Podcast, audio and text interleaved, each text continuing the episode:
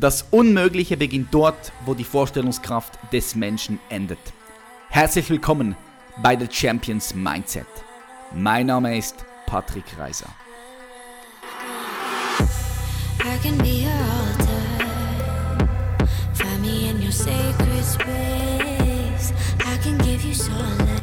Herzlich willkommen zu einer weiteren Folge von The Champions Mindset, deinem Podcast Number One, wenn es um deine persönliche Weiterentwicklung und Potenzialentfaltung geht.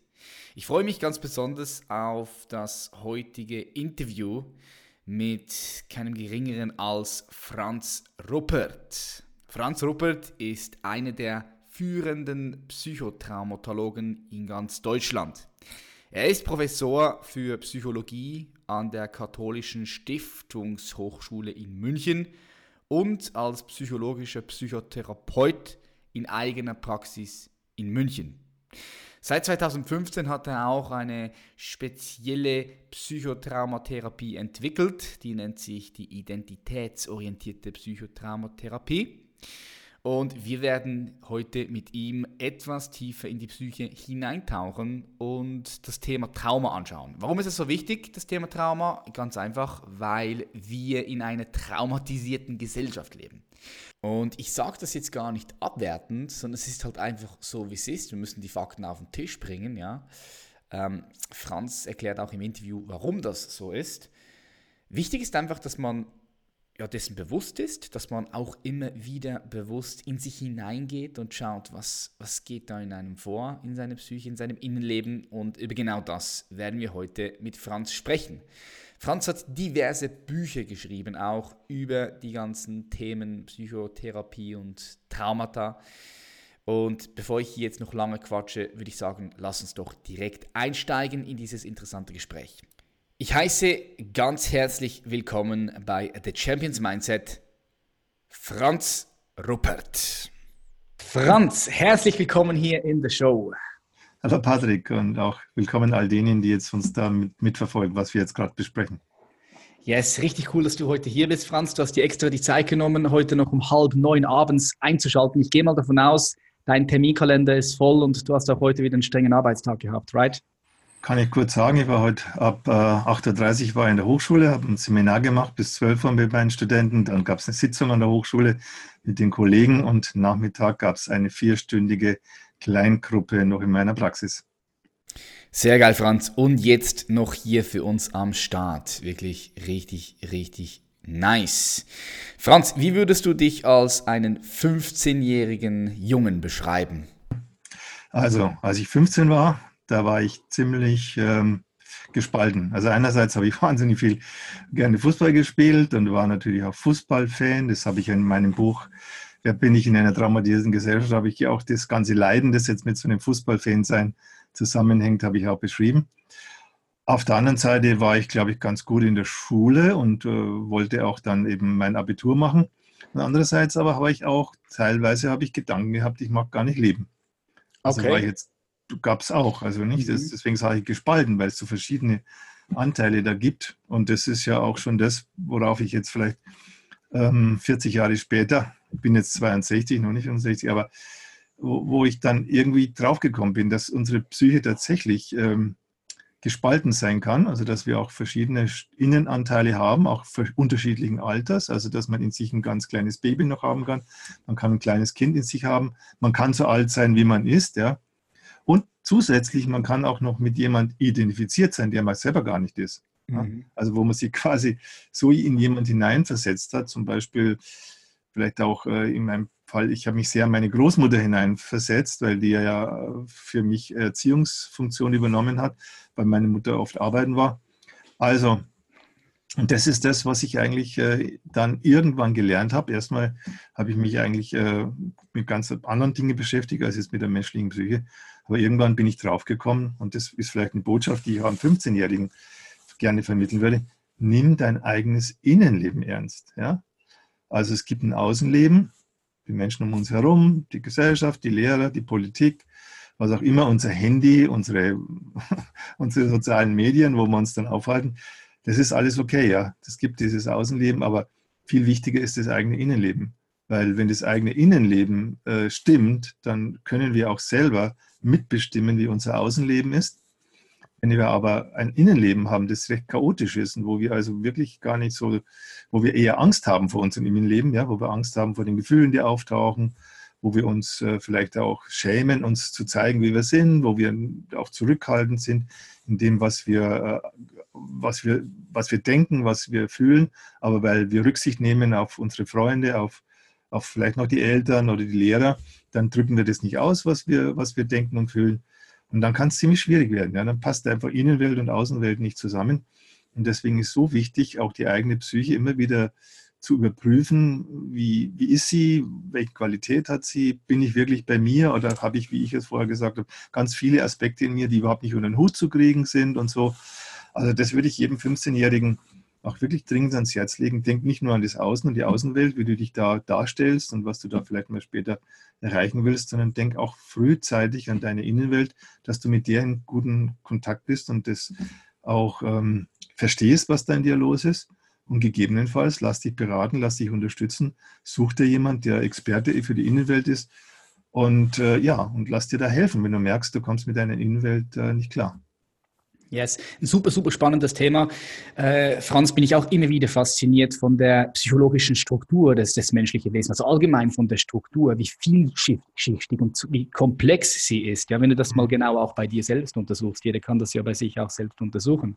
Was mich jetzt interessiert, Franz, du hast vorher von dir gesprochen, ähm, dass du damals auch als Kind äh, Gedanken gehabt hast, nicht mehr zu leben, mhm. oder?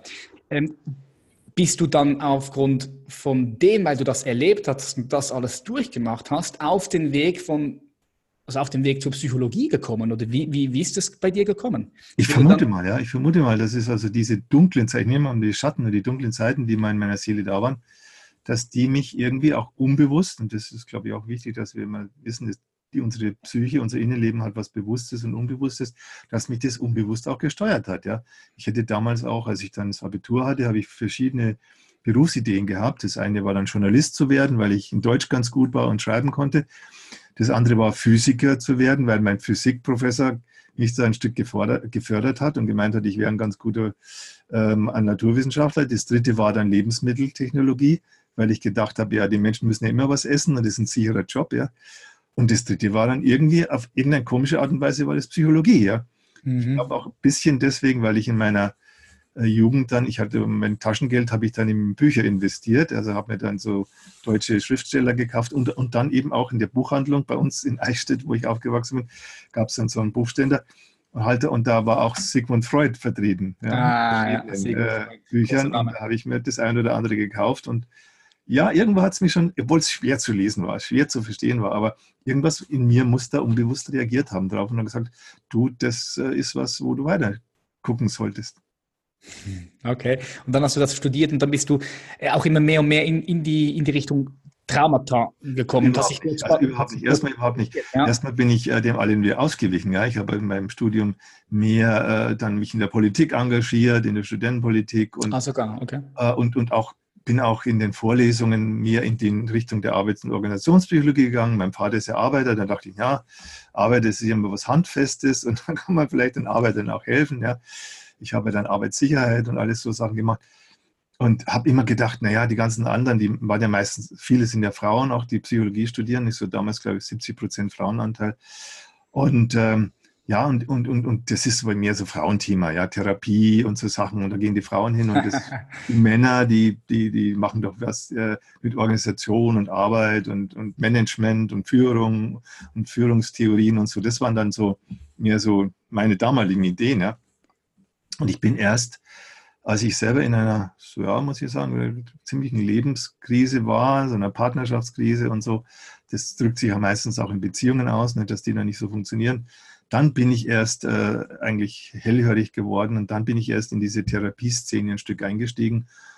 Und ja, und dann hat mich der Weg eben weitergeführt und habe ich überhaupt gemerkt, wie, ja, ich hab, würde mal sagen, damals, da war ich, glaube ich, 35 etwa, war schon Professor, war schon an der Hochschule, habe an der Hochschule jetzt nicht Therapie und so Sachen äh, gemacht, sondern eben soziale Organisation, wie, ler wie man lernt man und Methodenlehre, also alles, was eher unpsychologisch ist.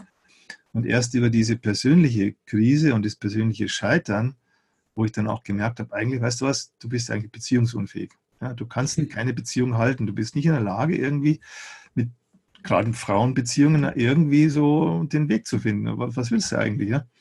Und da hat mir eben dann der, als ich dann mit dem Familienstellen damals, 1994 war das, dann zum ersten Mal in Kontakt gekommen bin, auch mit der Methode, mit dieser äh, Aufstellungsmethode in Kontakt gekommen, da habe ich plötzlich gemerkt, wow, da ist ja einiges äh, in dir, das kann man dann auch sichtbar machen, da kann man sich auch dann besser verstehen und erkennen und, und auch kennen, wie, wie, wie hat es meine Kindheitsgeschichte, wie wirkt die bis heute weiter. Und das hat mich dann nicht mehr losgelassen. Da habe ich alles andere gemerkt, das ist wesentlich uninteressanter, was ich bisher gemacht habe, als das. Und das hat mich dann Stück für Stück hat mich das dann in Richtung auch Trauma geführt, weil ich dann immer mehr in die Ursachen gekommen bin. Ne? Also in die Psychologie kann man ja äh, symptomorientiert machen. Ich habe ein Problem, ich habe Angst, also gehe ich irgendwo hin und dann ja. trainiere ich mir meine Angst ab. Oder ich habe eine Depression und dann sagt mir einer, wie ich jetzt denken soll, damit ich nicht mehr in diese depressiven Schleifen komme. Mhm. Und äh, das sind halt Symptome, ja, aber, die man dann vielleicht ein bisschen in den Griff kommt. Aber letztendlich ist das nicht wirklich gelöst.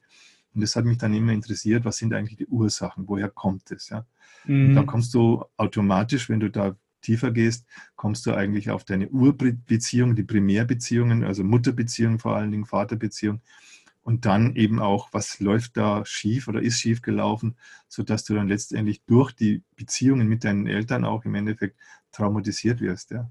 Und das habe ich jetzt mittlerweile, denke ich, doch verstanden nach 25 Jahren intensiver Forschungsarbeit an diesem Thema mit, mit ganz, ganz, ganz vielen Menschen, sowohl in Deutschland wie international, dass ich mittlerweile glaube, sagen zu können, ich habe was verstanden über diese Themen. Ja. Definitiv, definitiv, das würde ich auch, das würde ich auch sagen. Ich finde es äh, super spannend, was du sagst, dass man eben die Probleme nicht, ähm, nicht an der Oberfläche an der Oberfläche behandeln soll, nicht an den Symptomen, sondern halt zu den Wurzeln geht, zu der Ursache. Mhm. Ich, ich, ich sage, in der heutigen Persönlichkeitsentwicklung wird halt oft, sehr oft an, an der Oberfläche gekratzt. Das wird nicht wirklich tief genug ge gegangen. Mhm. Ja, ja, wir haben ja auch noch, muss man sagen, wir haben auch eine Gesellschaft, die, äh, die ist so, so ja, weil, weil wir auch sehr konkurrenzorientiert sind, ne? weil da geht es immer so, so um, auch um, wer ist besser, wer ist schneller, wer, mhm wer, wer bekommt dann äh, die Chancen, dann gesellschaftlich weiter aufzusteigen. Das hat alles mit Konkurrenz zu tun. Und wenn jetzt dann jemand sagt, ja, ich hab, bin traumatisiert, ich habe eine psychische Problematik, dann sieht es immer schlecht aus. Ja, dann wird man dann auch schief angeguckt und denkt man, was ist mit dem los? Statt eigentlich umgekehrt es zu würdigen, ja, dass jemand jetzt wirklich mal so ehrlich ist und sagt, da ist irgendwas in mir, das habe ich nicht, habe ich auch nicht verschuldet letztendlich. Ja. Ich bin auch nicht die Ursache davon, dass meine Mutter zum Beispiel mich nicht lieben konnte oder so, ja. Aber also eigentlich sind diese Menschen viel vertrauenswürdiger, die also sagen, bei mir ist was und da gucke ich und dann kümmere ich mich drum, als jetzt zu sagen, ah, oh, der hat jetzt eine Störung und dann haben wir ja noch diese alten Modelle, dass man sagt, ja, Störung heißt genetisch, das hat was mit seinen ja. Genen zu tun, mit seinen Veranlagungen und so weiter.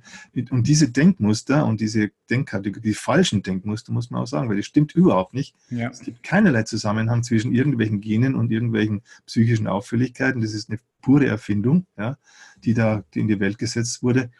Also das, das stimmt einfach nicht. Und äh, ja, und, und deswegen, weil es die, diese, diese überholten Denkmuster auch in der Gesellschaft nach wie vor gibt, äh, hat natürlich jeder immer noch Angst und sagt, sich zu outen, ja, zu sagen, ja, ich habe halt einfach die und die Probleme, aber ich kümmere mich drum. Ja. Und ja. jeder, der, der, der, der offen hinguckt und der auf den Weg macht, dem traue ich tausendmal mehr als einer, der sagt, bei mir ist alles in Ordnung. Mhm, das unterdrückst dann. Ich sehe das genauso wie du, Franz. Ähm, ist gut, dass du das ansprichst, weil heutzutage, wenn du ja ein körperliches Leiden hast, ja, dann gehst du auch zum Arzt oder du sprichst auch darüber, ja, ich habe mir meinen Fuß gebrochen oder hey, ich habe mhm. Kopfschmerzen. Aber sobald es dann eben um das psychische Leiden geht, wo du mhm. bist und selbst nicht weiterkommst, da sind die Leute noch zurückhaltend, finde ich. Ja, genau. Wobei man ja auch hier, ähm, glaube ich, unterscheiden muss. Nicht auch, auch dieses zum Arzt gehen, welchen körperlich, hat, hat oft gute Gründe, das zu tun, ja. Aber auf der anderen Seite äh, dann einfach zu denken, der Arzt, der muss mir das alles wegmachen, ja, ohne dass ich vielleicht meinen Lebensstil überprüfe, ohne dass ich Klar, überprüfe, ja. was tue ich denn da den ganzen Tag, um jetzt zum Beispiel auch ähm, mich zu überfordern oder in Beziehungen mich aufzuhalten, in denen es mir schlecht geht, ohne dass ich das irgendwie dann von meiner Seite ändere. Also da gibt es auch vieles, wo Menschen zum Arzt gehen, wo sie lieber eigentlich zu einem Therapeuten gehen sollten oder zu einem Psychologen, der sich jetzt äh, auf, die, auf das Innenleben äh, spezialisiert hat, als der Arzt, der eigentlich von seiner Ausbildung her gelernt hat, da gibt es den Körper und dann gibt es irgendwo die Seele vielleicht oder Psyche und die haben nichts über die Psyche gelernt, ja, und denken also, wir könnten jetzt pur den Körper behandeln. Aber das ist eine Fiktion. Den Körper pur, solange er lebt, gibt es nicht. Der Körper pur ist vielleicht, wenn er tot ist, ja, da hast du dann ein Stück Objekt und Materie, ja. Aber solange der ja. Mensch lebt und lebendig ist, ist es immer, steckt in jeder Zelle, und das ist, glaube ich, auch ganz wichtig, in jeder Zelle steckt meine Psyche mit drin, ja. In jeder, und deswegen vielleicht mal definiere ich das mal mit der Psyche. Psyche hat was mit Informationsaufnahme zu tun und hat was mit Informationsabgabe zu tun. Psyche hat was mit Speicherung von Erinnerung zu tun und die Zellen können das schon. Ja? Jede Zelle kann Information aufnehmen, jede Zelle gibt Information weiter und jede Zelle speichert Informationen. Und besonders die Informationen, die zum Beispiel äh, bedrohlich sind, also was wo es dann in den Stress- und Traumabereich geht, da reagieren die Zellen besonders, weil das bedroht ja ihre Existenz. Und deswegen müssen auch Zellen lernen, letztendlich, oder auch der Gesamtorganismus muss lernen, was ist eigentlich gefährlich, was bedroht mich und ich muss entsprechend mich schützen. Ne? Und, und, vielleicht können wir an dem Punkt auch mal über Trauma sprechen, weil viele Menschen auch von Trauma nicht so viel Ahnung haben. Ja, also das heißt, auf jeden Fall Trauma, würde ich gerne jetzt auch den, den Loop machen. Ich würde nachher nochmal auf das, was du jetzt gesagt hast, ja. noch kurz einhaken. Ich habe mir nämlich danach was notiert. Ich finde das mhm. spannend mit der, mit der Psyche, auch, auch, auch Seele hast du mal angesprochen. Da würde ich gerne später noch mal kurz eintauchen. Ja. Aber bringen wir mal den Punkt der Trauma hier auf, auf den Tisch. Ja, genau. Also Trauma ist ein, erstmal ein Ereignis, äh, dass dieser lebendige Organismus, also ein Mensch, das können ja auch Tiere, Tiere können ja auch traumatisiert werden, Pflanzen können traumatisiert werden. Also alles, was lebendig ist, kann auch traumatisiert werden, weil es in seiner Lebendigkeit bedroht werden kann. Also weil da irgendwas sein kann, was, was mich vergiftet, was mich erschlägt, was mich ähm, äh, umbringt. Ja, das, deswegen ist das Lebendige, muss immer gucken, wo sind die Gefahren. Ja, deswegen ist auch das Sensorium für Gefahren und Bedrohungen so ausgebaut. Ja? Wir, wir nehmen das Gefährliche oft viel stärker und intensiver wahr als das Gute. Das Gute nehmen wir als selbstverständlich wahr, das gibt es halt ne, und das, da gewöhnen wir uns dran. Aber das Bedrohliche, ja, was, was das Leben bedroht, da ist dieser Organismus immer hellwach und guckt und, und, und guckt und, und, und, schaut auch in seiner Umwelt und so, was ist da bedrohlich. Und deswegen werden auch lebensbedrohliche Erfahrungen, und das ist erstmal die erste Seite von Trauma, Trauma ist für einen Organismus eine lebensbedrohliche Erfahrung. Es könnte sein, dass ich jetzt dann sterbe und das nicht aushalte, was da von außen kommt. Und jetzt, wenn der Organismus dann stirbt, ist vorbei. Ne? Aber wenn der Organismus quasi immer noch, solange wir eine Chance haben, ja, solange wir irgendeine Chance haben, wollen wir leben. Ja? Und jetzt das bis, zunächst mal reagieren wir dann mit Stress. Also Stress ist sozusagen die erste Stufe der Reaktion auf eine lebensbedrohliche Erfahrung. Und das aktiviert nochmal Energien, das lässt uns kämpfen oder das lässt uns davonlaufen.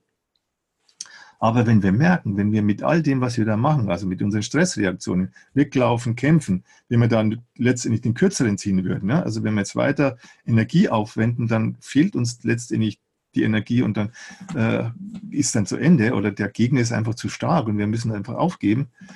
Äh, dann schalten wir in einen, nochmal einen extra Modus um, einen extra Überlebensmodus, nämlich des Erstarrens, des Erschlaffens, des letztendlich ähm, aus dem Gefühl gehen, aus dem Körper gehen, aus der Realität gehen. Und das nennen wir dann in Spaltung. Das heißt, die Psyche selber spaltet sich auf, gibt quasi Bestandteile von sich preis, die sie normalerweise gut kann, nämlich denken, fühlen und, und bewegen, ja, gibt es teilweise auf, nur um überhaupt noch eine Chance zu haben, um weiter zu existieren. Und dadurch entsteht dann innerhalb dieses zunächst, wenn man sagt, ein Mensch ist vorher noch nicht traumatisiert und es ist ein komplexes Gebilde, ja, diese Psyche, dann fängt an, diese Psyche sich in verschiedene Unterabteilungen aufzuspalten. Und ich nenne das eine dann das, das Traumatisierte, die traumatisierte äh, Erfahrung, also diese Angst und Todesangst und so weiter, das wird quasi abgekapselt, ja, das wird contained, das wird umringt von einem Ring von Betäubung in uns.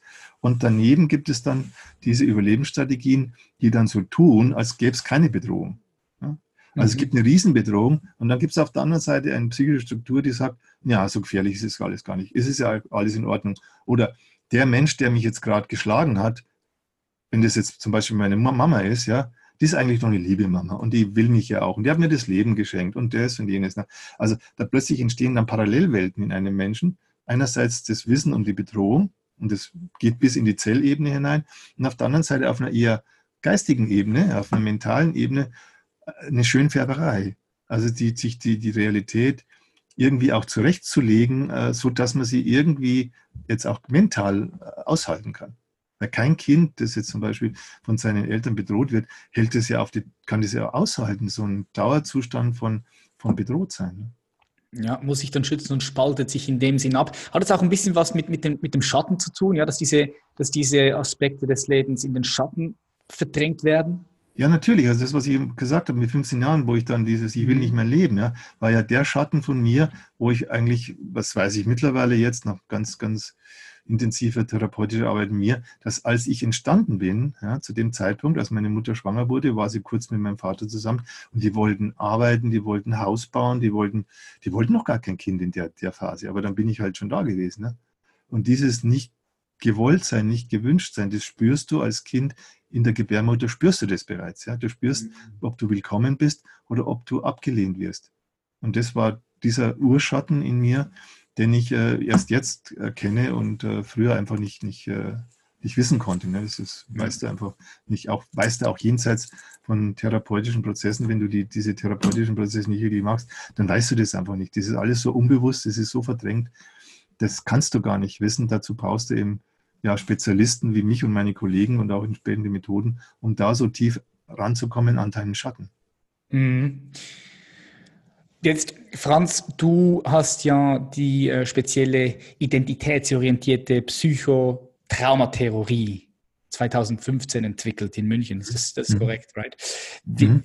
Was unterscheidet diese Theorie von anderen Theorien? Kannst du da uns mal einen Einblick geben, was du da mit deinen Klienten machst, damit wir uns ein bisschen ein besseres Bild machen können, wie mhm. du das heilen tust und vielleicht auch nach vorne holen kannst? Ja, Weil, also diese, ja. diese IOPT, diese identitätsorientierte Trauma, Theorie ist die Basis für die identitätsorientierte Traumatherapie. Also für mich gilt immer der Grundsatz, nichts ist praktischer als eine richtige Theorie. Diese hm. Theorie stimmt, dann stimmt die Praxis. Und deswegen habe ich auch, äh, jetzt sagen wir mal, vielleicht wie, wie viele Jahre sind es? 25 Jahre habe ich geforscht. Ich habe zehn Bücher mittlerweile geschrieben. In jedem Buch habe ich einen neuen Aspekt herausgefunden, was wichtig ist. Habe alte Dinge verworfen, habe ich gemeint, wo ich gemerkt das stimmt nicht so, das muss man ändern und so. Also so hat es bis 2015 gedauert, äh, bis ich dann zu diesem Punkt gekommen bin. Du musst nicht das Trauma in den Mittelpunkt stellen, du musst nicht die Familie in den Mittelpunkt, du musst den Menschen in den Mittelpunkt stellen mit seinem Ich bin. Also mhm. Identität heißt ich bin. Ja? Identität heißt ich will meine Gefühle, also das so, ne? also dass man wirklich diesen Menschen in den Mittelpunkt stellt und damit eben auch leben, letztendlich seine Lebensgeschichte. Ne? Also das ist ja auch der Begriff von Identität, der ist ganz wichtig, dass man sagt, Identität, also ich sage, definiere das, Identität ist die Summe aller meiner Lebenserfahrungen. Mhm. Zwar vom Beginn meines Lebens. Ja? Weil Identität wird ja oft verwechselt mit Identifikation. Was sind meine Wurzeln?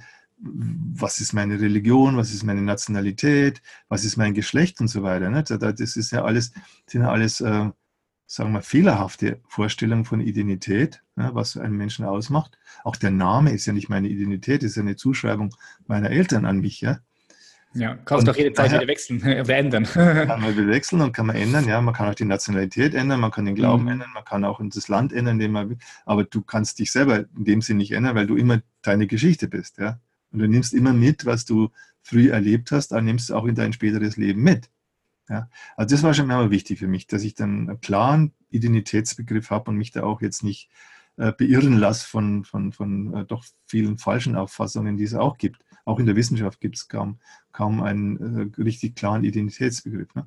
Und mhm. das ist aber jetzt dann die, für mich die Basis gewesen, sagen, okay, darauf baue ich jetzt meine Therapie auf.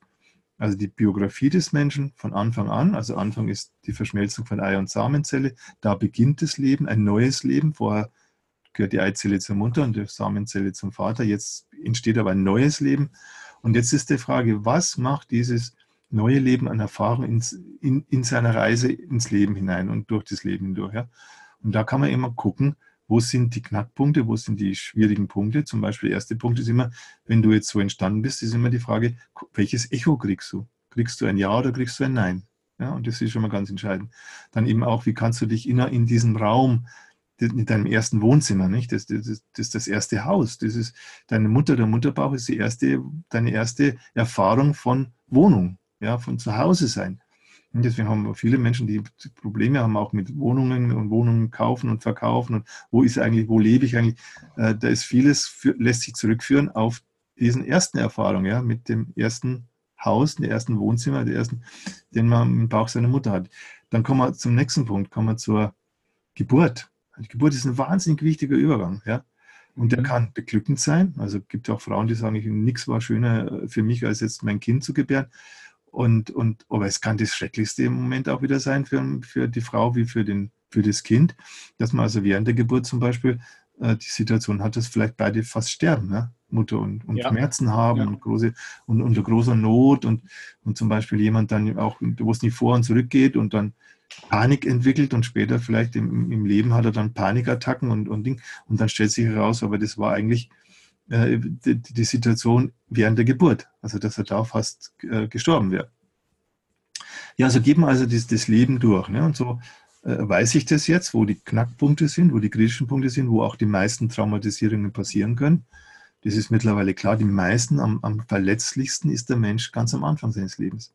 Ja? Später, wenn du das alles, diese Klippen sag mal, schadlos äh, überwunden hast, ja, diese ganzen Anfangsleben, dann kannst du nämlich die Ressourcen aufbauen. Dann hast du das, was, hier, mhm. was immer so Resilienz genannt wird. Dann hast du irgendwas, ja. Aber am Anfang hast du nur ganz wenig, ja. Da hast du ein bisschen sehr, sehr ungeschützt, sehr abhängig und so. Und jetzt später, ne, deswegen ist auch das, was später im Leben passiert, das können die Menschen eher dann vielleicht dann mit eigenen Ressourcen ver verarbeiten. Aber wenn du schon vorgeschädigt bist, dann kann dich jedes spätere Ereignis auch ganz schnell aus der Bahn werfen. Und da kann irgendein Autounfall passieren oder Fahrradunfall, ich zum Beispiel jetzt mit, mit jemand und dann schmeißt dich das zurück, diese Erfahrung, oh, da, da werde ich jetzt vielleicht fast gestorben bei einem Unfall. Aber das, das eigentliche äh, Dramatische ist, dass dann vielleicht herauskommt, ja, du hast einen Abtreibungsversuch überlegt von deiner Mutter. Mhm. Ja. Aber der Fahrradunfall, der aktiviert dieses, dieses, dieses Erleben, der holt es quasi, was ich früher weggedrückt habe und abgesperrt habe, das holt es jetzt plötzlich hoch durch dieses äh, dieses Unfallereignis. Also so ist es in etwa, nicht, wenn, man, wenn man dann in der Therapie die Menschen nach ihrem Anliegen fragt und was sie, was sie sich anschauen wollen, woran sie arbeiten wollen, dann tauchen dann genau diese Themen auf, die noch nicht verarbeitet sind. Und da helfe ich den Menschen dabei. Auch vor allem, ich arbeite auch mit Gruppen, ne, dann, dann helfen wir da zusammen und helfen diesen Menschen Zugang zu sich selbst zu bekommen, zu seiner Lebensgeschichte, zu den kritischen Punkten und da eben voranzukommen und nicht mehr nur das Heil in der Abspaltung und Verdrängung zu suchen, sondern wirklich das Heil in der Integration, dass ich mir das zurückhole, was ich früher aufgeben musste. Ja, ich möchte gleich nachher da noch mal kurz äh, reinspringen, aber möchte noch mal einhaken und zwar beim Punkt äh, Trauma, wir haben jetzt viel über Trauma gesprochen. Also ich gehe davon aus, ich weiß nicht, wie du das siehst, Franz, aber heutzutage sind ja wirklich schon sehr viele Leute traumatisiert, äh, würde ich, würde ich sagen. Ich, vielleicht sogar die Mehrheit. Ich weiß es nicht. Wie siehst du das? Wie, wie ja, würdest du das einschätzen? Ja, ja, klar. Meine, wenn wir uns erstmal die Geschichte anschauen, die Geschichte, jetzt zum Beispiel von Deutschland alleine, ja, zwei Weltkriege, ja, traumatisierte Großeltern, traumatisierte Urgroßeltern, traumatisierte Eltern, ja, äh, wenn, wenn die Kinder bekommen, ja, wie sollen denn die jetzt plötzlich äh, Eltern sein, die dem Kind liebevoll begegnen und, und, und so und wissen, was die Kinder brauchen? Das, das ist ja völlig unmöglich. Ja? Also schon allein dieses ganze, diese ganze Erblast von Kriegen, die wir da äh, mitschleppen. Und das ist ja Deutschland nicht alleine. Das gibt ja, ich bin ja international unterwegs und du findest kein Land, das jetzt irgendwie seit Generationen im Frieden leben würde. Ja? Mhm. Also alleine diese ganze Kriegsgeschichte, ja, diese, diese, dieser Kriegswahnsinn, ja, der die Menschen da traumatisiert und ähm, auch nicht nur die äh, Zivilbevölkerung, sondern auch die Soldaten. Ja? Das, die kommen alle traumatisiert aus diesen Kriegseinsätzen zurück. Und ja, und dann, wenn man jetzt mal sich anschaut, wie mit Kindern umgegangen wird, ja, von den Eltern mit Kindern umgegangen, muss man sagen, da, ist, da fehlt hint und vorn das, das Feeling dafür, was Kinder brauchen. Ja. Also und jetzt aktuell, wenn man es anschaut, wie viele Kaiserschnitte zum Beispiel gemacht werden. Und Kaiserschnitt ist für die Mutter traumatisierend, für das Kind traumatisierend. Ja? Wenn man sagen würde, ja, okay, der, vielleicht ist es eine Notoperation, die in bestimmten Fällen drei Prozent äh, eingesetzt werden muss und dann ist es auch gut, dann hat man vielleicht die Menschen traumatisiert, aber man hat sie irgendwie gerettet. Aber ohne Not, ja, was heutzutage gemacht wird, 30 Prozent und mehr. Und in Brasilien gibt es Kliniken mit 80 Prozent oder 100 Prozent Kaiserschnitt. Das ist absolut ohne Not, werden die Menschen traumatisiert aus einer falschen, äh, falschen Verständnis von, von, von uns Menschen heraus. Also da geht schon los, ja. Oder es gibt auch Statistiken, dass auch in Deutschland die äh, 50 Prozent aller Frauen während der Geburt Gewalt erleben, ja, und in Traumazustände gebracht werden. Also das ist schon was. Und dann, wenn wir uns anschauen, diese ganzen Kinderkrippen, Diskussion, ja, so klein ist schon die Möglichkeit zu bieten, ja, von Staatswegen, auch mit Staatsgeldern unterstützt noch Kinder, die gerade ein paar Monate alt sind, die ganz dringend ihre Mama brauchen, immer wissen müssen, dass die Mama auch da ist und so. Mhm. Dazu ermöglichen, ich kann ein Kind sieben, acht Stunden in diese Kindergrippe abnehmen. Da ist es, weil ich mal, staatlich finanzierte Traumatisierung der nächsten Generation. Ja, wenn man das dann normalisiert und sagt, ist ja heutzutage so, dass die Frauen schon äh, sich äh, rechtfertigen müssen, sagen, ich gebe mein Kind nicht in die Grippe ja, sondern ich, ich, ich, das, ich weiß, das tut dem Kind nicht gut. Ich bleibe bei dem, was immer das sonst bedeutet für mich. Ja? Also die das ernst nehmen. Man hat ja zum Beispiel auch in der ehemaligen DDR, da hatten wir auch diese Situation, nicht die, die Frauen sollten alle arbeiten, die sollten alle in einen sozialistischen Produktionsprozess integriert werden. Und dann hat man so Wochenkrippen geschaffen. Ja? Da hat man kleine Kinder Montag in der Früh gibt man die irgendwie einer Erzieherin, die dann 10, 10, 15 Kinder um sich herum hat, völlig überfordert ist. Am Freitag kommen die Eltern und holen das Kind für das Wochenende schnell ab. Ja, ja. wie soll denn da jemand als Kind mit seiner Psyche gesund bleiben? Die Kinder müssen sich spalten, die werden gezwungen, sich zu spalten. Ne? Also so könnte man dann, ne, das ist ja auch jetzt uh, unsere aktuelle Situation durchgehen und sagen, wo wird überall traumatisiert? Und wenn zum Beispiel auch der Staat dann die Soldaten anwirbt, sich ausbildet, was ja auch schon für sich immer so eine fragliche Geschichte ist, weil den Menschen wird dann auch ihr, eigenes, ihr eigener Wille auch ein Stück weit abtrainiert, noch, damit sie das machen, was man ihnen sagt, Befehl und Gehorsam. Und dann schickt man sie in Kriegsgebiete. Das ist ja klar, was dann passiert, ja. Die, die müssen sich spalten, die können das halt gar nicht aushalten, was sie da erleben, ja. Wenn sie das alles fühlen würden und spüren würden, was sie da machen, was sie erleben, was sie anderen antun, was ihnen angetan wird, mhm. da werden die verrückt, ja. Also werden sie auch hier gezwungen. Also man kann durchaus sehen, dass also auch unsere jetzige Gesellschaft eine traumatisierende Gesellschaft ist, ja? wo, wo mhm. ganze Generationen, Kohorten, zum Beispiel junge Männer, ne, die dann zum Militärdienst gehen. In anderen Ländern ist ja wirklich dann Pflicht und man muss da hingehen. Da werden ganze Kohorten von jungen Männern werden systematisch traumatisiert. Ja? Also deswegen habe ich ja in dieses Buch geschrieben, wer bin ich in einer traumatisierten Gesellschaft? Und gleichzeitig ist jede traumatisierte Gesellschaft immer eine traumatisierende Gesellschaft. Ja? ja. Es gibt zur Zeit auch so, so, einen, so, einen, so einen guten, äh, guten Song, der heißt Hurt People, Hurt People. Also verletzte Menschen verletzen Menschen. Und das ist leider ein Teufelskreis.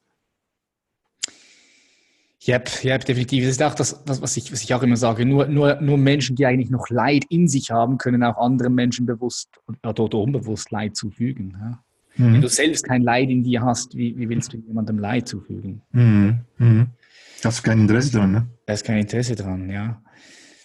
Spannend. Wenn jetzt hier ein paar Zuhörerinnen und Zuhörer sich die Frage stellen, kann es sein, dass ich vielleicht auch traumatisiert bin oder wurde. Ja? Wie, wie, kann, wie merkt man das dann überhaupt? Wie, wie, wie stellt man fest, dass, hey, irgendwie da, da hat es ein Trauma gegeben? Wie, fühlt, man, wie fühlt man das? Wie, wie spürt man das? Genau. Also erstens mal, davon auszugehen, dass die Wahrscheinlichkeit, traumatisiert zu sein, wesentlich höher ist als nicht traumatisiert sein. Da haben wir jetzt gerade uns darüber unterhalten. Also erstmal von einer, von einer reinen Wahrscheinlichkeit her zu sagen, es ist eher unwahrscheinlich, nicht traumatisiert zu sein. Und zweitens äh, äh, erkennt man Trauma immer an den Symptomen, ja, an verschiedensten Symptomen, so wie ich das vorher gesagt habe. Ich als 15-Jähriger, wenn ich merke, ich bin da so suizidal und, und will ja nicht mehr leben und ein 15-Jähriger, der glaubt, das ist ja komisch, ja, da stimmt doch was nicht, da muss doch irgendwas. Also kann man das an, an der psychischen Reaktion merken, ne, das an Ängsten, an seinen eben an so, so Lustlosigkeit und Dingen. Man kann es an Schlafstörungen, kann man es merken. Man kann es ähm, äh, was, was, was sind so Signale? Ja, man Depression, kann Depression, ja. Depression, ne? das ist Lustlosigkeit. Genau, Lustlosigkeit, Überforderung, schnell, schnell, dass einem schnell alles zu viel wird und so. Und dann kann man es auch erkennen an körperlichen Symptomen. Und zwar so körperliche Symptome, die auch nicht äh, dann wieder verschwinden, wenn man irgendwas macht und, und, sich darum kümmert, die also eher so chronisch auftreten, chronische Kopfschmerzen, chronische auch Schlaflosigkeit, chronische Magenprobleme, Verdauungsprobleme, ähm, Asthma, also sagen Hautprobleme, Haut, Hautjucken und so weiter, Hautausschläge. Also der Körper, wenn der Körper Signale gibt, ja, und das auch nicht verschwindet, selbst wenn man dann beim Arzt war und hat sich da irgendwie versorgen lassen. Und dann kann man es auch drittens merken am Beziehungsproblem und da am stärksten auch noch. Ja. Also die, wo man merkt, so wie ich es auch vorher gesagt habe, beziehungsmäßig, ich, ich weiß gar nicht, was ich in Beziehungen will, ich weiß auch gar nicht, was ich bekommen will, ich weiß gar nicht, was ich geben will, äh, dass man da merkt und immer wieder, auch wenn man eine neue Beziehung hat, dann stellt sich vielleicht irgendwann mal gleich das alte Muster auch wieder ein, die alten Enttäuschungen, die, die Erwartungen, die nicht erfüllt werden, der Druck, den man sich da ausgesetzt wird, dass man die Erwartungen des anderen nicht erfüllt. Also auch daran merken viele Menschen, äh, das funktioniert nicht. Und dann Ne, bei Männern ist es oft auch so, die, die, die merken dann, äh, dass sie vielleicht jetzt erstmal erfolgreich waren in dem, was sie gemacht haben, auch sportlich vielleicht oder im Beruf und dann merken sie aber, das befriedigt sie nicht. Das macht sie eher, eher, eher wieder depressiv und, und, und äh, sie kommen in Burnout und, und, und haben, haben dann irgendwo gar keine Motivation mehr. Auch daran kann man das merken. Also es gibt also eine Vielfalt von Symptomen, an denen man Trauma bemerken kann und Trauma sich auch bemerkbar macht.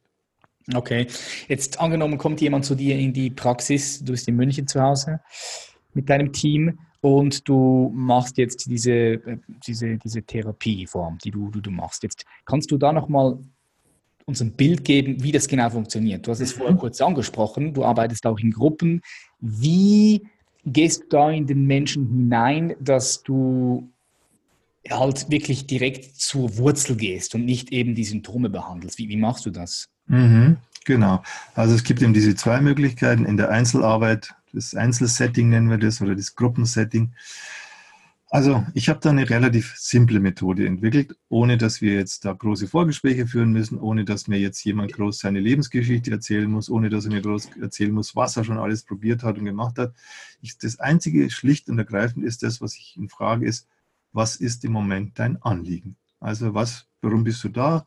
Was möchtest du dir angucken, womit möchtest du dich beschäftigen. Hm? Und das ist auch so, dass ich das auch gar nicht kommentiere, auch, auch, auch, auch wenn der mich jetzt fragt, was Anliegen, äh, kannst du mir denn sagen, was ein richtiges Anliegen? Sage ich, nee, kann ich nicht. Das Einzige, was der das wissen kann, das bist du. Also dein Unbewusstes und dein Bewusstes im Zusammenspiel wissen jetzt genau, um was es bei dir im Moment geht, was dich voranbringt. Ja? Auch das, was du aushältst. Ja, wenn du dir etwas anschaust, es kann ja sein, dass ja so ganz viel Schmerz da ist, den man aber im Moment noch gar nicht standhalten kann. So hat ja. also das Unbewusste immer auch so ein gewisses äh, intuitives Gespür, was geht und was geht nicht. Ja, und deswegen sage ich, das, der Einzige, der im Moment wissen kann, was du brauchst und was für dich wichtig ist, ist dein Anliegen. Und dann sage ich jetzt, schau her, da hast du hier eine Whiteboard, hast einen Stift, schau mal hin, ja, was, um was es dir geht. Heute zum Beispiel, heute Nachmittag, was war ein Anliegen?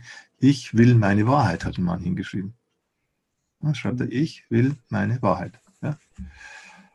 Und dann wird, werden diese ähm, Bestandteile dieses Anliegens, das sind jetzt vier Elemente, also dürfen nicht mehr als sechs sein, weil das sonst zu viel wird. Das ist also die Vorgabe von meinerseits vom, vom Quantitativen her, aber inhaltlich völlig frei. Wir haben diese, jetzt diese vier Elemente. Ich will meine Wahrheit, nochmal auf so kleine Zettel geschrieben, wir haben so Namensschilder. Und dann geht er her und verteilt diese Schildchen in dieser Runde. Ja, wir waren da so, ich glaube 15 Leute waren wir in etwa, hier zusammengekommen, Männer und Frauen. Und dann hat er also für das Ich einen Mann gesucht, für das Willen Mann, für das Wahrheit einen Mann und auch für äh, meine. Ja? Und dann haben, wir, dann haben wir so die vier Männer diesen Zettel bekommen. Dann ist es nicht mehr so, wir müssen erstmal alle noch warten, bis derjenige dann wirklich sagt, okay, das ist jetzt mein Anliegen, ich stehe auch dahinter, gibt die Startzeichen dann geht's los.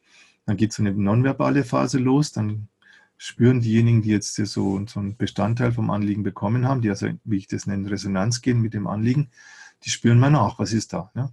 Das mhm. erste war, der, der mit der Wahrheit geht, geht in die Mitte, stellt sich in die Mitte rein, steht da mit gesenktem Kopf. Der mit meine, der saß dann rechts von mir auf dem Stuhl und ist aber zusammengekauert. Das Ich ging zu ihm hin und das Will war neben dem Ich.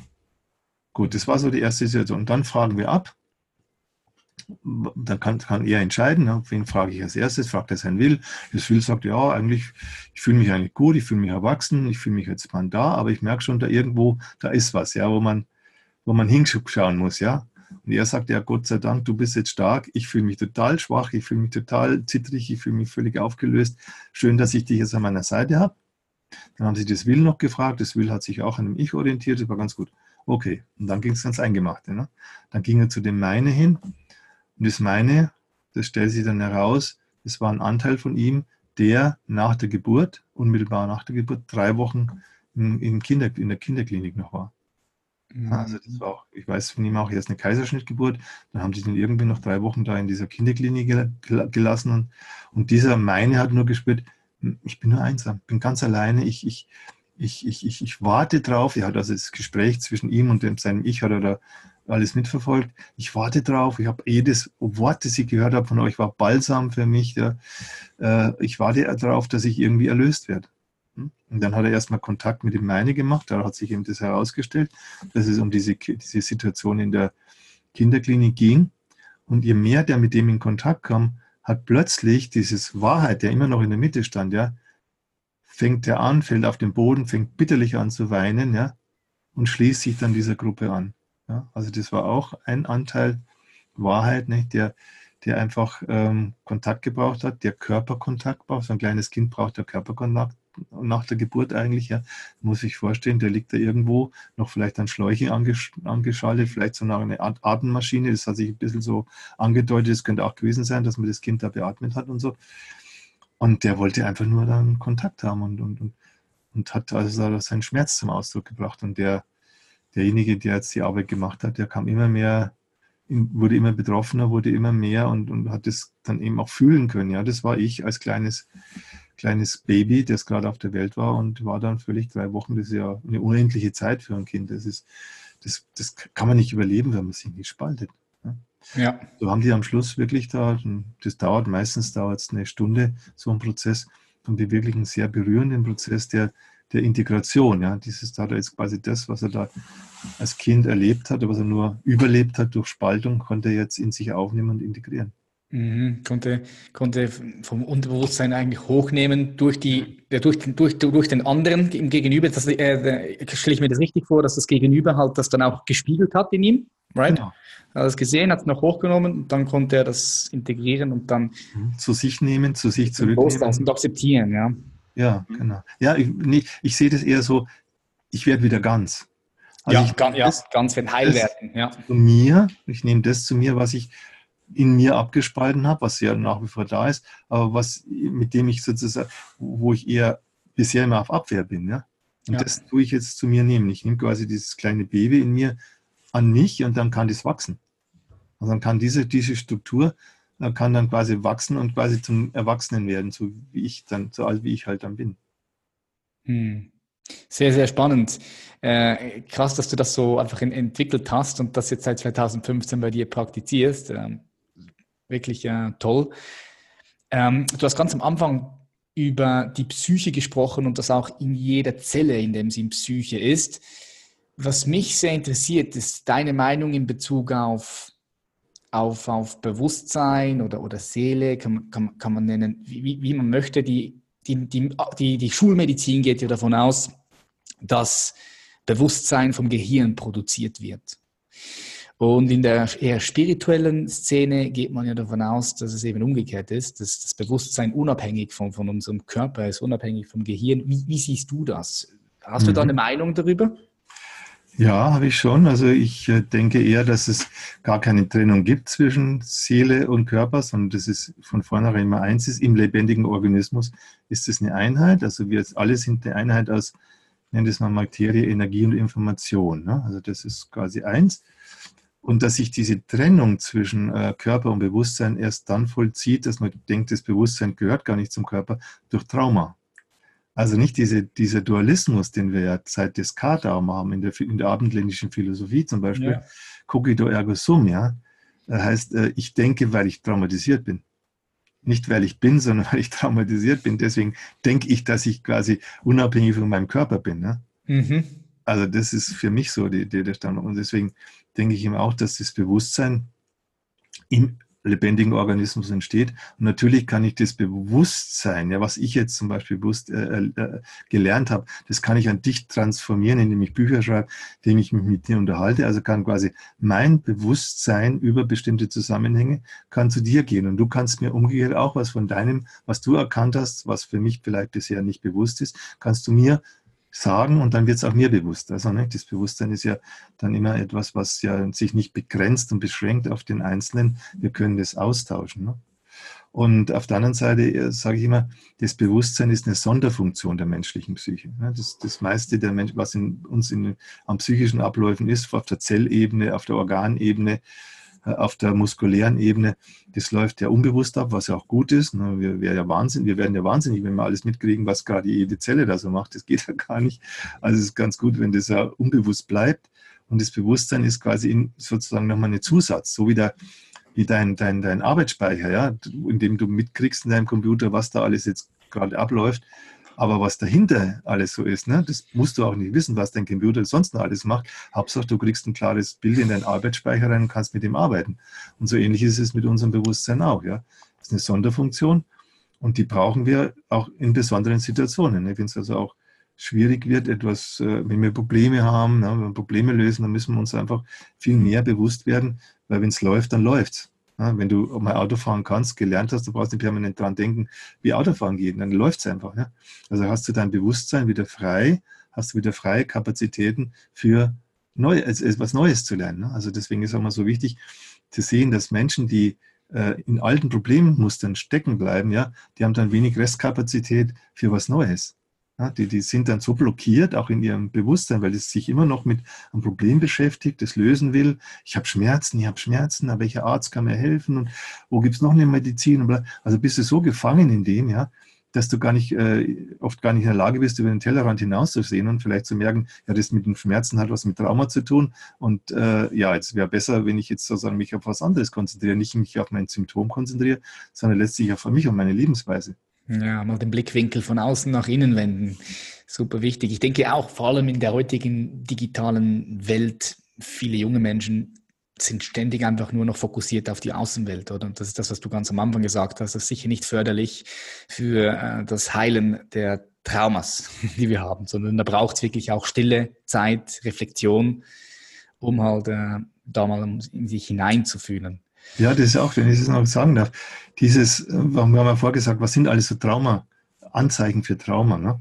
Also zum Beispiel dieses permanente Getriebensein und sich ablenken müssen. Oder dieses permanente irgendwas erleben müssen, ja? Mhm. weil sonst so innerlich so leer ist und man sich so, so unerfüllt und ausgefüllt fühlt. Ich muss was erleben, also ich brauche Futter von außen.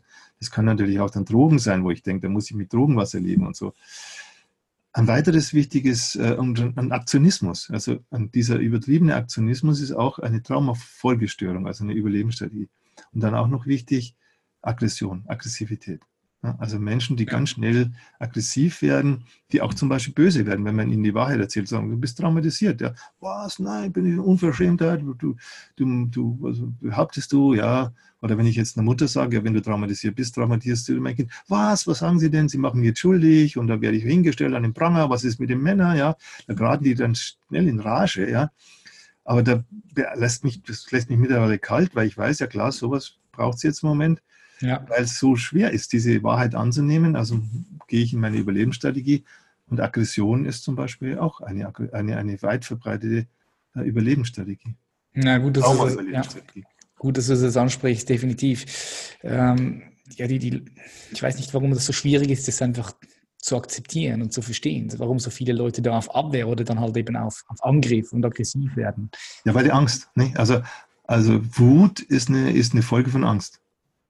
Mhm. Auch das kleine Kind, ne? das kleine Kind wird ja auch erstmal wütend, wenn es allein gelassen wird. Ja? Dann schreit es und, und, protestiert und das ist ja auch gut so. Ja? Und wenn die Mutter dann kommt, dann ist es wunderbar, dann habe ich mit meiner Wut erreicht, dann kann meine Wut auch wieder weggehen. Aber wenn ich jetzt dann schrei und keiner kommt und wenn ich vielleicht sogar noch bestraft werde dafür, dass ich schreie und mich wehre und Protest habe, dann entsteht in mir etwas, was ich dann als ohnmächtige Wut, ja, ich habe dann eine ohnmächtige Wut, ja. Und das kann eben sein, dass dieses Wutpotenzial, diese ohnmächtige Wut, die entlädt sich dann an einer Stelle nicht gegenüber dem Menschen, der mir was angetan hat, sondern gerade gegenüber einem, wo ich merke, der ist jetzt schwächer wie ich und dem kann ich jetzt eine draufhauen. macht Sinn, macht Sinn. Ähm, Franz, ich habe jetzt eine, eine, ganz andere Frage. Was mich noch interessieren würde, ist, mit wem würdest du da mal essen gehen? Ja, ich, ich gehe mal davon aus, du auch irgendwelche, irgendwelche ähm, Inspirationsquellen, mit denen du mal gerne essen gehen würdest. Spielt es keine Rolle, ob diese Menschen noch leben oder ob die aktuell in dieser Zeit sind. Aber mit wem würdest du gerne mal einfach ein Abendessen haben und dich austauschen? Mhm. Ja, ich, ich erfülle mir jetzt so diesen Wunsch noch ein bisschen, weil ich in meinem nächsten Kongress, den ich jetzt 2020 da organisiere, ich mache jetzt seit 2010, mache ich jedes Jahr einen internationalen Kongress im äh, zwei Jahresabstand. Und da habe ich mir gedacht, da war ich letzten Weihnachten da und habe ich überlegt, wie machen wir den Kongress? Mir, ah, was, da machst du da was? Dann lässt du mal die Leute ein, die für dich alle so wichtig waren, für, für deine Entwicklung, weil die Bücher geschrieben haben, die für dich wichtig waren. Dann bin ich auf den Joachim Bauer gestoßen, das ist so ein Professor in Freiburg, der also dann so wichtige Bücher geschrieben hat wie das mit den Spiegelneuronen oder das halt verdeutlicht hat, was welche Bedeutung die Spiegelneuronen haben, der ein wichtiges Buch geschrieben hat über das Thema Gene, also wie Lebensstile unsere Gene beeinflussen und nicht umgekehrt, wie unsere Gene unser Leben. Nicht, also der mir da die Augen, Epigenetik. Ja, der mir die Augen geöffnet hat in Bezug auf die Gene. Dann habe ich den Gerald Hüther eingeladen oder ah, angeschrieben erstmal. Ich habe sie erstmal alle angeschrieben. Gerald Hüther, weil der es auch jemand war, der mir auch viel verständlich gemacht hat, was läuft im Gehirn ab, was sind diese, wie, wie quasi die Gehirnprozesse auch unser Leben bestimmen, der auch ein, Stück über Trauma was geschrieben hat in seinen Büchern, der auch aus, von seiner Art her, so einfach so, wo man merkt, dem geht es um den Menschen. Ja? Dem geht es jetzt nicht um irgendwie abstrakte Wissenschaft, sondern geht es darum, dass die Menschen besser leben, dass sie besser mit ihren Kindern umgehen, dass, äh, dass Männer und Frauen irgendwie äh, auch ein Stück weit äh, wissen, warum sie sind, wie sie sind. Der hat ein Buch geschrieben, Männer, das schwache Geschlecht, fand ich einen genialen Titel, ne? weil, mhm. weil er es ein bisschen umgedreht hat. Und dann habe ich nur angeschrieben ähm, den Joachim Maas aus der, DDR, aus der ehemaligen DDR, war ein Psychologe, der damals schon auch immer so, sagen wir auch im Geheimen teilweise ein bisschen subversiv, dann auch Psychotherapie dort gemacht hat und eben auch super Bücher geschrieben hat, zum Beispiel die Liebesfalle oder die neue Lustschule, ja, das habe ich dann auch letztes Mal als ich mein neues Buch geschrieben habe über Sexualität, das habe ich auch nochmal, nochmal alles nochmal gelesen. Ich habe ihn auch sogar mal getroffen jetzt in, in Berlin, den habe ich auch angeschrieben. Dann gab es noch die Michaela Huber, auch eine Autorin, die mir auch geholfen hat, so das Trauma zu verstehen, die über multiple Identität, Persönlichkeiten ganz viel geforscht hat. Ja, dann habe ich die angeschrieben und dann habe ich das so weg verschickt, Mail fast erstaunt, dass sie alle kommen dass sie alle kommen cool, Cool, cool, das freut mich. Uber, die kann es leider nicht und so, aber alle anderen drei, die, die kommen jetzt zu dem Kongress und äh, finde ich toll, ja, äh, dass die jetzt da, da sind. Und okay, ja, warum nicht? Ich mache mal auch den Kongressen teilweise so, wie es mir halt dann auch für mich äh, stimmig erscheint. Cool, kann man sich da anmelden für diesen Kongress?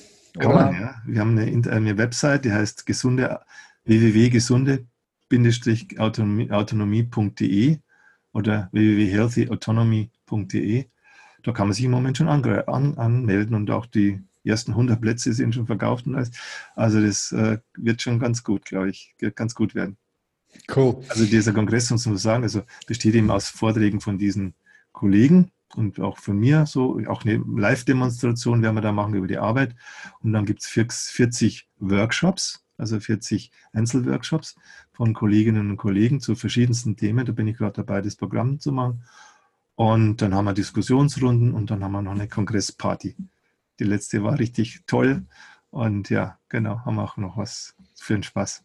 Okay, spannend. Da geht es einfach tief, tief rein in die psychologische Struktur. Mhm. Äh, klingt sehr interessant. Jetzt, wir haben äh, gesprochen davon, dass die meisten Leute heute traumatisiert sind. Was mich interessiert, ist deine Perspektive auf die nächsten 20 bis 30 Jahre. Also stell dir vor, du zoomst mal in die Zukunft. Ich weiß, es ist mhm. immer super schwierig, vor allem in der heutigen Zeit. In den nächsten 20 Jahren, 30 Jahren, wie siehst du die Entwicklung der, der Welt, ja, der, der Gesellschaft mhm. Mensch? Ja, ja, ja, klar. Also ich glaube auch, dass wir im Moment auch in ganz tiefen Spaltung sind.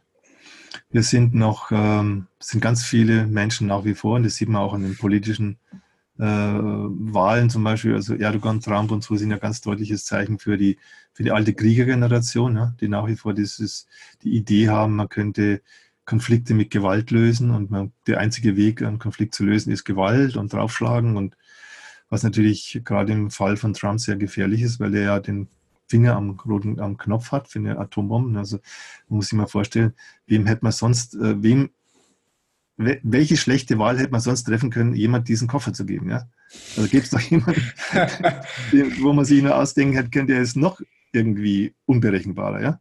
Also wir leben tatsächlich da so ein bisschen so am, am Abgrund immer noch einer atomaren Katastrophe. Ja? Der Trump ist ein Phänomen, ja, ist, ist, ja, und, ist schwierig äh, einzuschätzen. Ja, ja also ist, ja, die, die kann, keiner kann ihn einschätzen. Wenn nee, der irgendwie empfiehlt was ein, ja, und dann macht er das einfach, weil, das, weil, weil ihn keiner stoppt solange keiner stoppt, macht das dann auch.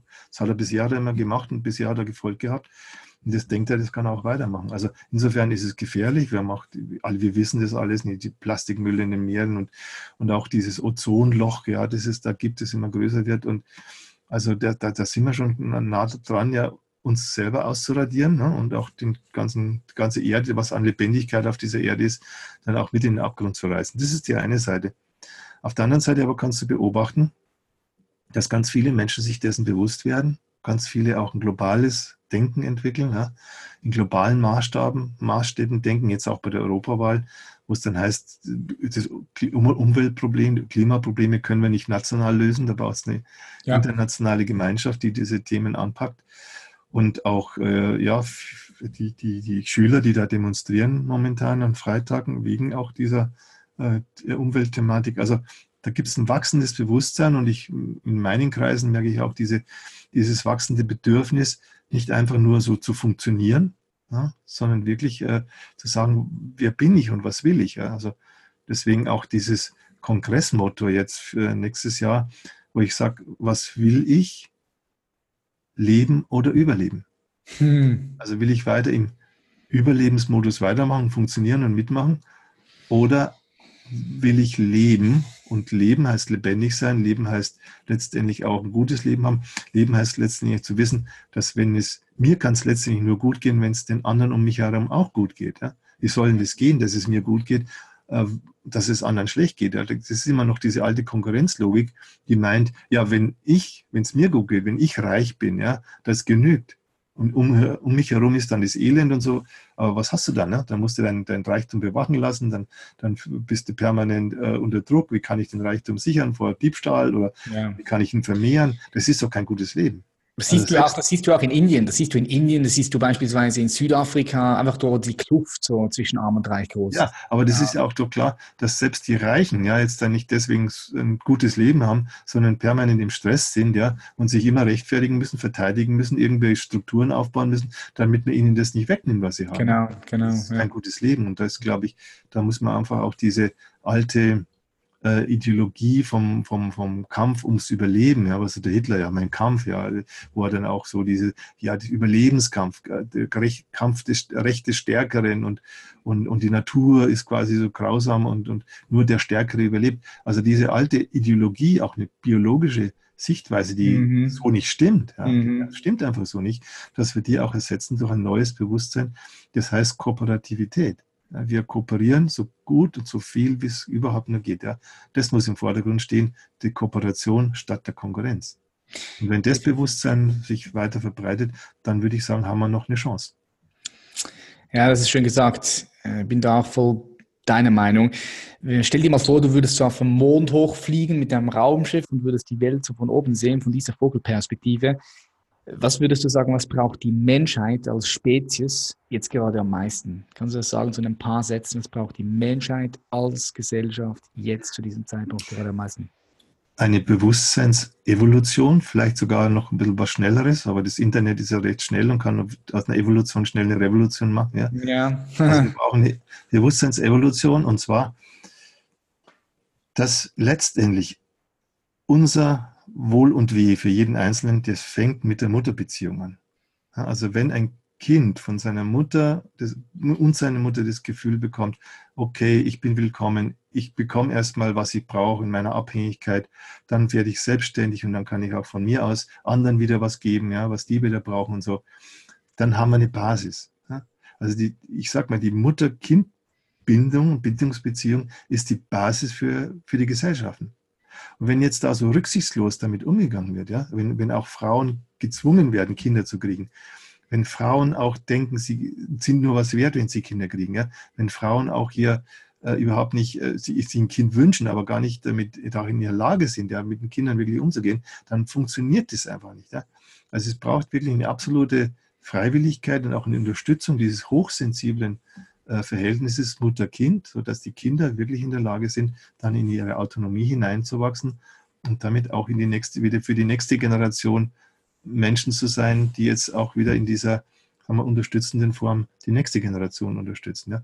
Aber was wir im Moment haben, ist, ist, ist, ist, eine Missachtung, auch eine absolute Missachtung dieser ganz elementaren äh, Beziehung zwischen Mutter und Kindern. Und da kann man auch sehen, wir Männer, ja, wir haben dann null Einfluss auf das, wenn es mal passiert ist, wie, wie die Mutter-Kind-Bindung verläuft.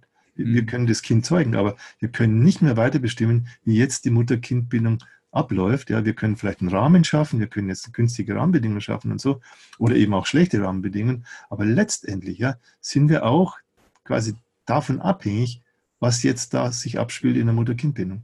Ja, das haben wir nicht im Griff. Und das kann auch kein Sozialarbeiter, kein Psychologe oder kein, kein, kein Richter oder sonst was mit irgendwelchen administrativen Maßnahmen verändern, sondern es kann nur aus sich heraus, kann das, wenn es schief läuft, wieder repariert werden oder es können eben nur die, die Präventivmaßnahmen ergriffen werden, dass Mutter und Kind gerade in dieser Frühphase, in den ersten Lebensjahren, sich wirklich das Fundament, ja, ein gesundes Fundament für die, für die kindliche Psyche schaffen, damit der Mensch dann in sein Leben kommt. Das ist mittlerweile so klar. Ja. Also jeder, der im Leben letztendlich auch scheitert, scheitert wegen seiner frühen Mutter-Kind-Erfahrungen. Also der Erfahrungen als Kind mit der eigenen Mutter. Deswegen scheitert der. Ja, ich da denke doch. Wir, da müssten wir insgesamt auch ein, ein Bewusstsein entwickeln, dass da, da fängt alles an. Ja, ich denke, da müsste eigentlich der Staat auch ein bisschen die Verantwortung übernehmen. Ich, ich meine, hier in der Schweiz, du musst eine Hundeprüfung machen, wenn du einen Hund möchtest, oder Autoprüfung, wenn du ein Auto fahren möchtest. Aber wenn du ein Kind auf die Welt setzt, dann musst du gar nichts machen. Ja, ja, ja das ist so. Klar, das ist auch dann, das ist so dem freien Spiel der Kräfte überlassen, ja. Ja, ja, ähm, interessant. Meine letzte Frage an dich, Franz, und dann entlasse ich dich heute. Stell dir vor, du kannst ein Werbeplakat designen, so wie du das gerne designen möchtest. Du kannst dort eine, einen Spruch, eine Nachricht draufklatschen und dieses Werbeplakat ist überall zu sehen. In New York, am Times Squares, in München, hier in Zürich, in Berlin, in Barcelona. Das, man sieht das in sehr vielen hochfrequentierten Stellen. Was kommt da bei dir drauf auf das Werbeplakat? Was kommt für eine Message drauf? Ja, die Kernmessage, da müssen wir noch überlegen, wenn man das dann werbemäßig dann gut, gut aufbereitet. Aber Kernmessage wäre sowas wie, du bist die wichtigste Person in deinem Leben. Es gibt keine Autorität, die jetzt über dir steht, niemand, der wichtiger ist. Ja. Erstmal bist du für dich selbst die wichtigste Person. Und damit bist du auch letztendlich verantwortlich für alles, was du dann in deinem Leben dann machst und erreichst. Ja, und deswegen kümmere dich um dich, kümmere dich um dein Innenleben, weil dann, wenn dein Innen, vielleicht können wir auch so eine Botschaft. Das Außen, die Außenwelt ist so gut wie deine Innenwelt. Hm. Das ja, das, das, das, ist, ja, gefällt mir. Also deine Außenwelt ist so gut wie deine Innenwelt. Das wäre eine Botschaft, ja vielleicht. Nice. Go inside. Franz Ruppert, herzlichen, herzlichen Dank für dieses tolle und äh, tief, äh, tiefe Interview. Wo können die Leute, die Zuhörerinnen und Zuhörer dich finden? Bist du, bist du auf Social Media unterwegs? Hast du Instagram? Also das habe ich ja nie gemacht, das machen da andere für mich. Also es gibt so eine auf, auf, auf ähm, What's, nein, wie heißt Instagram, Facebook. Facebook eine Facebook-Gruppe, eine, eine, internationale Facebook-Gruppe IOPT, eine deutsche Facebook-Gruppe IOPT. Also ich habe mich da rausgehalten, weil ich schon genug zu tun habe mit, mit E-Mails, die ich dann immer wieder bearbeite. Nee, man kann einfach, man geht ins Internet, man hat in YouTube gibt es ganz eine Menge von Vorträgen von mir ja. mittlerweile oder eben auf meine Internetseite www.franz-rubert.de, wo ich auch ganz viele Informationen und Vortragsfolien und so weiter da auch äh, zum Abruf da bereit sind. Also kann gern, jeder gerne meine Internetseite besuchen. Top. Ich hau die Seite natürlich in die Show Notes für all die Leute, die ein bisschen mehr von dir wissen möchten. Ich sage Franz, herzlichen Dank. Ich wünsche dir weiterhin viel Erfolg. Mach weiter so mit dem, was du machst und äh, ganz einen schönen Abend. Ja, danke Patrick, dir auch alles Gute für deine Projekte, die du so vorhast. Dankeschön. Danke vielmals, danke. Liebe Zuhörerinnen und Zuhörer, wir sind auch schon wieder am Ende und ich hoffe wie immer, dass dir dieses Gespräch gefallen hat, dass du jetzt mehr Einblick hast in die Psyche und vor allem halt auch in das Thema Trauma. Ich hoffe, dass du auch Mehrwert aus diesem Gespräch rausziehen konntest. Und wenn das so gewesen ist, dann bitte ich dich, gib durch diesen Podcast eine positive Bewertung. Schreib einen Kommentar hin, das würde uns gemeinsam nach vorne bringen.